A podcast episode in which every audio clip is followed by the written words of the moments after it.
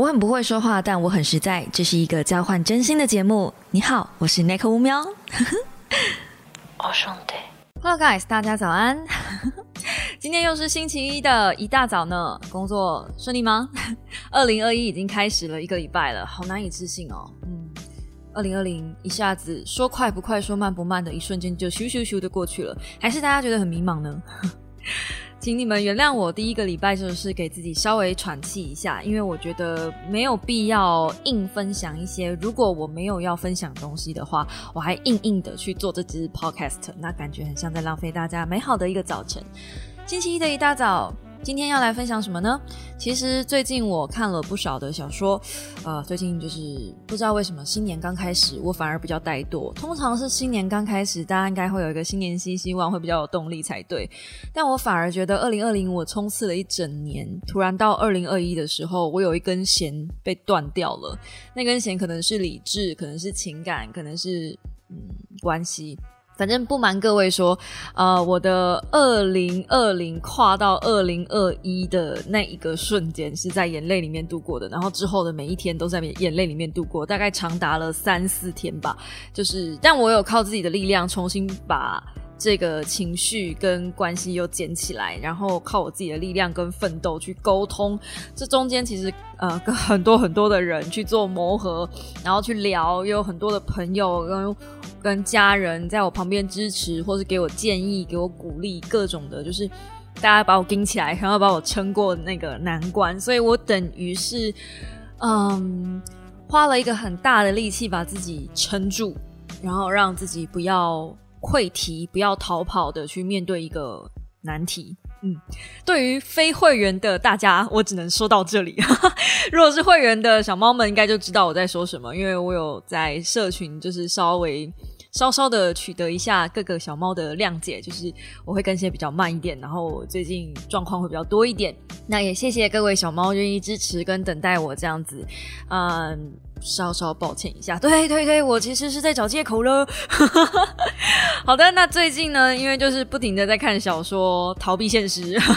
小说真的是一个很好逃避现实的工具。一个说书人这样子讲话可以吗？可是，呃，我真的真的很久很久以前，从国中开始吧，国小。我小到国中的时候，那个时期就是我求学压力开始感受到求学压力的第一个阶段。然后那个时候，我会开始自己写我自己的小说。我是有写过一部呃十万字的武侠小说哦，难以想象吧？我绝对不会把让那个东西公诸于世的，那个实在是太羞耻了。对，但是小说不管是在撰写的过程中，还是在阅读的过程中，都能让我。感受到另外一个世界，不管是虚拟的也好，还是一个无法理解的世界也好，或者是一个真实世界，但是是另外一个人发生的事情。小说真的是逃离现实最好的工具。当我只要在现实中有一些不想面对的事，比如说作业啊、压力呀、人际关系啊。我会选择挑一本很好的小说，很爽的书，很棒的故事，然后把自己沉浸在里面。如果那个小说能够再提供给我一些人生大道理，那很好。如果它什么都不能提供给我，It's fine。我就像看了一部好电影一样，或者是爽电影一样，你不会想在呃漫威的电影或是 DC 的电影里面找到什么东西吧。虽然我觉得他们有试图想要在电影里面塞一些人生大道理，但是通常我们不会对他们这一块有太多的期待。呃，我不晓得你们是不是这样，但我是这样。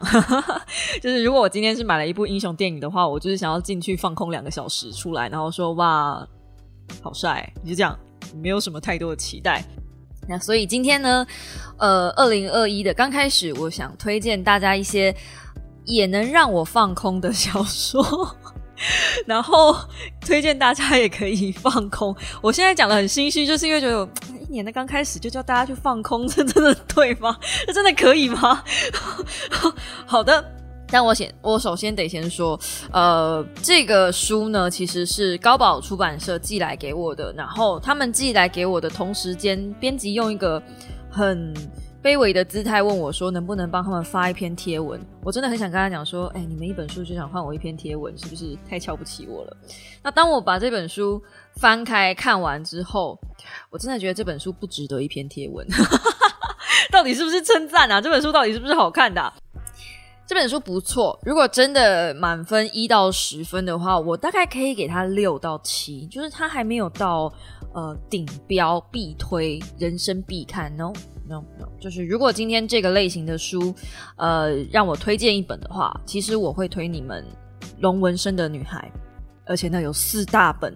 可以看得很爽，就是那种犯罪类型的惊悚小说。所以《龙纹身的女孩》她已经是一个标杆了啦，我觉得它是一个经典。而且《龙纹身的女孩》我是一个我不会轻易翻开的书。去年我才在呃我自己的版上发了《龙纹身的女孩》。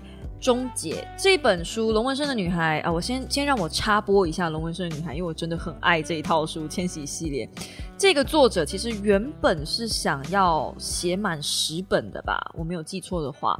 可是作者本人呢，写到《直捣黄蜂的女孩》，好像写第三本还是第二本的时候，他就心脏病发了，所以后面的几本书是他的好朋友帮他完成的。那我自己觉得最经典的。还是龙纹身，就是第一集，然后第二集也很棒，第三集超棒，就是一二三的话，我的排序是一三二，就是我自己喜欢的程度。那后面的蜘蛛网中的女孩、以眼还眼的女孩以及终结狩猎的女孩，我就觉得，呃，毕竟还是透过另外一个人写的，所以就会有一种哦，好像少了一位，但是还是好看，所以。这套书哦，我说错了，它不是四本，它是六大本，嗯，可以看得很爽。对，就是这种犯罪类型的东西。那如果你没有看过的话，呃，龙纹身他在讲什么呢？他在讲这个女生她天生下来就是一个天才，但是她不被她的爸爸妈妈所待见，她平常小时候就受到了歧视。那第一集的话是由男主角。的视角出发，然后他是一个侦探，他需要找一个暂时性的帮手，于是找到了女主角，就是沙兰德。那沙兰德其实他因为从小就出生在孤儿院，所以他并没有太多的道德限制。他是一个非常厉害的骇客，同时也是一个非常厉害的易容高手。然后他还会伪装自己的 ID，他还会。嗯，做各式各样的事情。那最明显的是，他身上有一条很大的龙的刺青，这是很明显的。然后他会做很多游走在法律边缘的事情。那如果你有看过电影的话，电影是十八禁的，因为在第一集的电影，尤其是重新翻拍过的版本，沙兰德其实是嗯需要被那个叫什么啊？就是他在保护他，还有个监视人。那叫监视人吗？反正就是一个看顾他的人。可是那个人其实只是法律责任而已，并没有跟他有实质关系。然后每次沙兰德想要拿更多的钱的时候，那一个人就是极尽可能的性骚扰他，然后到最后甚至还对他做了性侵的动作。嗯，所以电影呢这段非常可怕。那他如果只是一般的性侵，我就不会说可怕了。他的性侵是。啊，反正你们去看了就知道，然后要做一点心理准备。但是这一部真的很好看，而且呃，沙兰德最后把他性侵他的那个人做了一个很强烈的反杀，所以他是有一种让你一吐怨气的感觉。那这一套书跟那部电影，我记得我好像是高中还是大学的时候看到的，所以。嗯，算是一个我对于女性女权这件事情有一个很大的启蒙吧。而且沙兰德是一个双性恋者，所以他在戏剧里面有女朋友，同时也会跟男主角做那件事，但是他们都是开放式性行为。总之是一个非常 open 的瑞典时代。就是你要知道，我大学时代就在看这个东西，所以我的世界有一种哇哦这样子。而且我是在一个算是相对保守的家庭里面长大。大推这套书好不好？大推，或者如果你们不想看书的话，去看电影，因为重拍的版本我自己真的也蛮喜欢的。这样，那今天其实主要是要来讲高宝出版社的推荐给我的这一本书，叫做《被害人》。它其实也是一个由一个犯罪的事件，然后架构在犯罪事件底下的惊悚小说。那故事一开始呢，女主角就是被一个连续杀人犯绑架，然后同时也已经被性侵，而且已经被伤害了。她身上有一些就是那个杀人犯的一些刮肉割下来，或者是一些伤口什么的。那故事一开始就是那个杀人犯在开车，然后他得意洋洋，他准备要把女主角绑在一个地方，然后绑上缎带，因为他是他的第九号被害人，他觉得这是他的人生杰作。呃，女主角就，嗯，因为已经半死不活，她等于是已经半残，她身上有很多的肉都是被割下来的，所以她其实已经有点意识不太清楚了。凶手当然就觉得这样子的人不会造成太多的伤害，所以就把他放在后车厢，呃，后座，汽车后座里面。结果汽车后座那时候旁边有一个工具箱，女主角心里面的一个念头是，只要活下来就有希望。这几个字后来一直贯穿在整本书里面。所以女主角就拿着工具箱里面的工具螺丝起子吧，然后就往那个凶手的太阳穴一插，故事就从这边开始。所以女主角一开始当然是获救，那她是唯一的幸存者。你们可以想象到，嗯，连续杀人犯第九个那个被害人存活下来，她当然是媒体宠儿。可是女主角生生前不能讲生前，女主角在。变成被害人之前，她是一个很漂亮的女主播。你要想，你是一个很漂亮的女主播，然后你有一个金发，你每天都是在主播台上报新闻的人，你突然间变成光头、残缺不堪，然后你的脸也被就是割得乱七八糟，你的身上甚至还有杀人犯的，就是印记。更惨的是，女主角是在车祸中被获救，所以她有很强烈的创伤症候群。这本书其实很大的架构就是在创伤症候群。我不晓得大家对于创伤症候群的了解有多少。呃，大部分的创伤症候群都是会接触到某些东西，或者是让他触碰到某些相关的记忆的时候，他们会大脑会产生强烈的反斥跟排斥反应，因为大脑要保护你。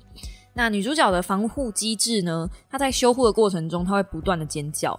所以大概到书中的前一百一百五十页左右，都是看到女主角不断的在跟那些破碎的记忆，还有大脑修复这件事情做抗衡。半夜做到噩梦，她会尖叫，然后她妈妈会不知道该拿她怎么办，很心疼自己的女儿变成这样，然后她也没有办法跟正常人做一个正常的互动，因为某些时候我们知道某些话不能讲，但是呢，他的脑袋已经没有办法判断什么是正常的，什么是不正常的。更恐怖的是，他的大脑已经保护他到，就是他连语言能力都有点丧失，就是得到失语症。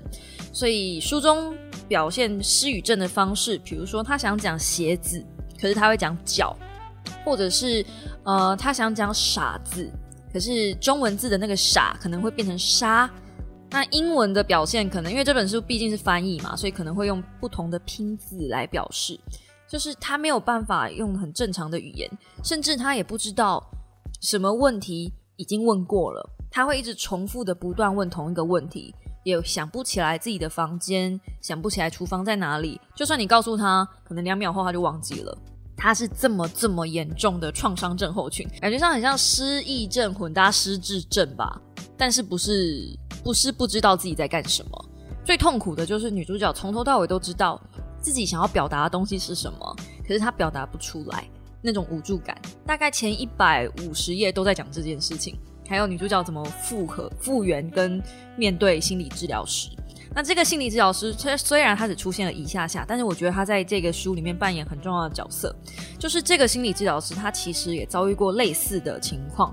然后他在第一次见面的时候，跟女主角就讲说：“我能够体会你的感受，因为。”我也曾经被强暴过，然后那个强暴犯打断了我的梦想。就是心理治疗师原本是想要靠着跑步拿金牌变成运动员的，但是那个强暴犯们还不是就一个哦，对，强暴犯们直接打断了他的膝盖，所以他在复原的过程中也得知他自己再也没有办法跑步了，他的梦想有了一百八十度的大转弯。所以他就这样跟女主角讲说，心理呃理论上心理治疗师是不能透露自己的私人讯息给客户的，就是给病患的。但是呢，他觉得需要让病患知道，我理解你的感受，我并不是一无所知。女主角也是因为这样子才放下心防，愿意跟他多聊点什么。这个心理治疗师就给女主角一个建议说，其实你一路走来一直都有一个目标，比如说。你在遭遇到不幸的事情的时候，你说了，你觉得只有活下来，只要活下来就有希望。女主角就是被这句话惊吓到，因为她就想说：“你怎么知道我那个时候在想什么？”那你活下来了，活下来之后呢？你要怎么面对你接下来的人生呢？就只能用。呃，一步一步嘛，比如说我要开始复健，好，我复健好了，我要开始学会讲话，我学会讲话了，我要开始做一点什么。所以，当女主角从医院回到家里的时候，其实她顿时有一点点找不到目标。这个时候，故事抛出了第二个算影子吗？算引药，就是女主角其实学求学时代、大学时代的时候，她有一个很好的闺蜜叫杰西，可是杰西已经失踪了好几年了。嗯，身为呃记者兼主播的女主角，其实从来没有想过要找到杰西。可是她一回家之后，她就想到了，哎，说不定我能找到杰西。因为也有人说，女主角的这个连环杀人犯有可能就是同时间也杀了杰西，这样子，大家就想把这个账赖给他，然后就想要结案，有点像是警方也偷懒这种感觉吧。所以女主角就开始屹立不懈的想要找到杰西，想要从中间呢一些破碎的记忆里面去拼凑，嗯，她以前是不是有什么没有想到的地方？那这个件事情有一点，有一点呃很很妙的地方是，当女主角还是女主角的时候，就是当她还是正常的主播人的时候，她的思维跟想法。跟他得到创伤症候群之后的思维跟想法有很大的不一样，所以就能从不一样的视点跟视角去切入看同一件事情，也包含了因为他受伤之后，他只能从这件事情找到目的性，所以他锲而不舍的去咬住跟这件事情所有有关的人。那这些人包含牵扯到他的继父，然后牵扯到他的前男友，还有他杰西的男友。对，就是牵扯到这三个男生，那还有牵扯到当时的警探，还有牵扯到现在办那个案子的警探。对，所以你可以发现，其实都是男生。她一个女生，呃，在面对男生的时候，她其实是会害怕跟恐惧的。毕竟男人，尤其是跟男人单独相处的时候，应该是会触发他某一些。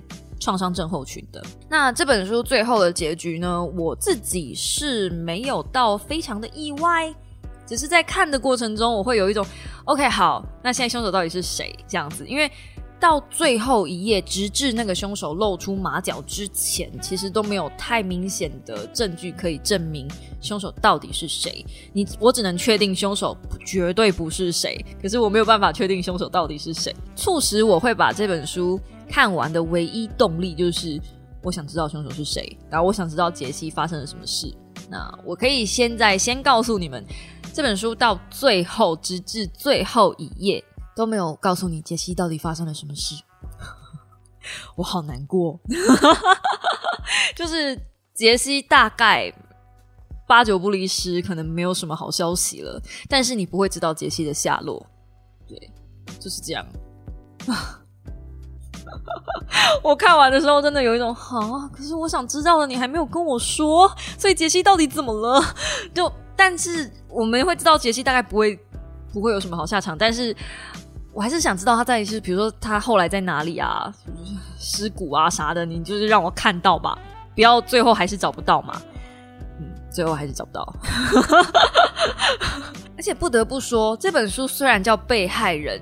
不过这里面也太多人被强暴了吧？那到底是一个什么样的小镇啊？就是它在中间还会发生一些零星的案件，呃，那些零星案件呢，可能就是凶手因为压力使然去行凶的，然后那个零星案件也是强暴，然后也是施暴，然后女生都是被打到半残，甚至是为什么啊？这这这本书的警察到底在干什么吃的？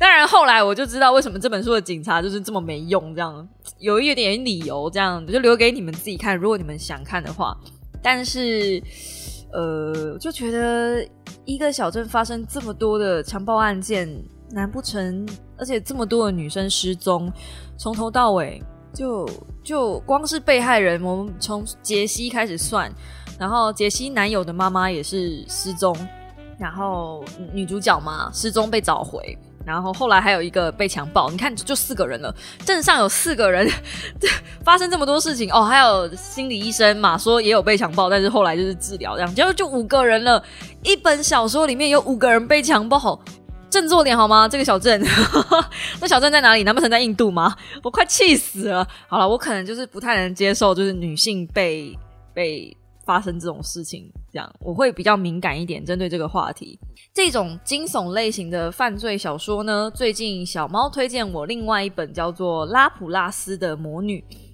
不得不说我没有看过，我连电影都没有看过。我身为东野圭吾的。粉丝，我觉得我应该跪着把这本书看完，一个忏悔的姿态这样子。如果有人看过的话，可以呃留言告诉我一下，看看这本书其实好不好看或什么的，我们可以来讨论一下。因为说不定这就是我下一本逃避现实的好好好好故事。你喜欢看什么样的小说呢？欢迎也留言告诉我，呃，或者是到 IG 去。